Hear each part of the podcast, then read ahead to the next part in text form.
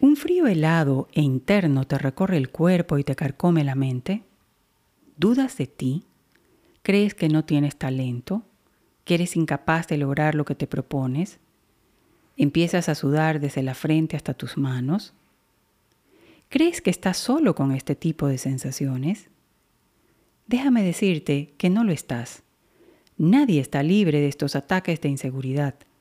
Hasta el líder más poderoso tiene temor de fracasar en algún momento. He estado junto a algunos líderes poderosos y los he visto dudar. Soy Teresa Arboleda y bienvenidos a La Voz de Calma. Confianza.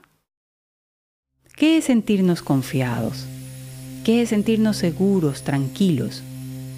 En esta sociedad moderna de recursos ilimitados, de información instantánea e hiperconectividad, muchas veces un ego aumentado, inflado superficialmente, se confunde con autoconfianza. El ego materializa tu ser. Es una realidad, pero cuando no tiene profundidad, es banal, débil, solo una máscara. El ego por sí solo no te da confianza, puede ser parte del desarrollo de tu confianza. Pero si no eres de esas personas que tienen confianza en sí mismos de forma natural, tranquilo. La confianza, como todas las virtudes humanas, se puede desarrollar. Quiero que pongas atención a lo siguiente. Escúchame claramente. Admite tus temores. Todos los tenemos. No intentes mostrarte perfecto porque nadie lo es. Aprende a conocer tus fortalezas y tus debilidades y haz un esfuerzo para corregir tus defectos. Cualquier cosa que quieras lograr, practícala una y otra vez. Este es tu oficio, este es tu trabajo para ayudarte a ser más confiado.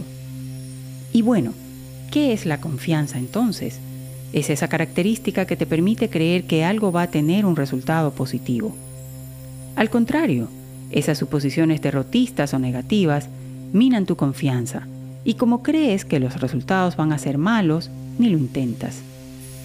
Huye de ese tipo de pensamientos que no sirven para nada, solo para causar ansiedad y tristeza. Evita quedarte inactivo, avanza.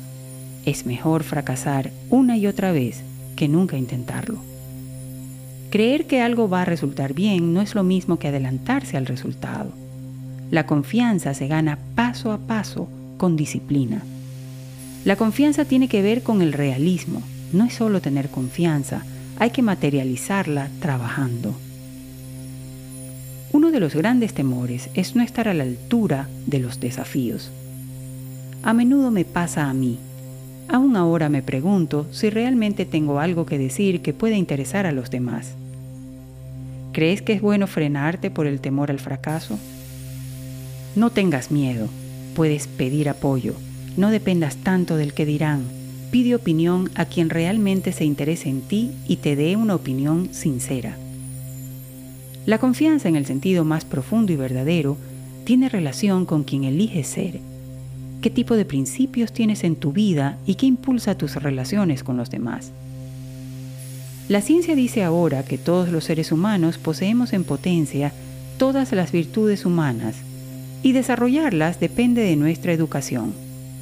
Y no hablo de una educación cognitiva, hablo de formación en principios y valores, de esos que conocemos las abuelas. Tienes autoconfianza cuando eres auténtico y no esperas caerle bien a todo el mundo. Sabes que las conversaciones no son una prueba sobre ti mismo y tu conocimiento. Admite tus miedos con total libertad. Aprende a tener confianza aún con tus temores.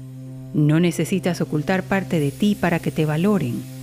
Admitir tus debilidades aumentará tu confianza en ti mismo porque vales por lo que tú eres. Y como lo dijo nuestro milenario amigo del mundo occidental, ese sabio llamado Aristóteles, considero más valiente al que conquista sus deseos que al que conquista sus enemigos, ya que la victoria más dura es la victoria sobre uno mismo.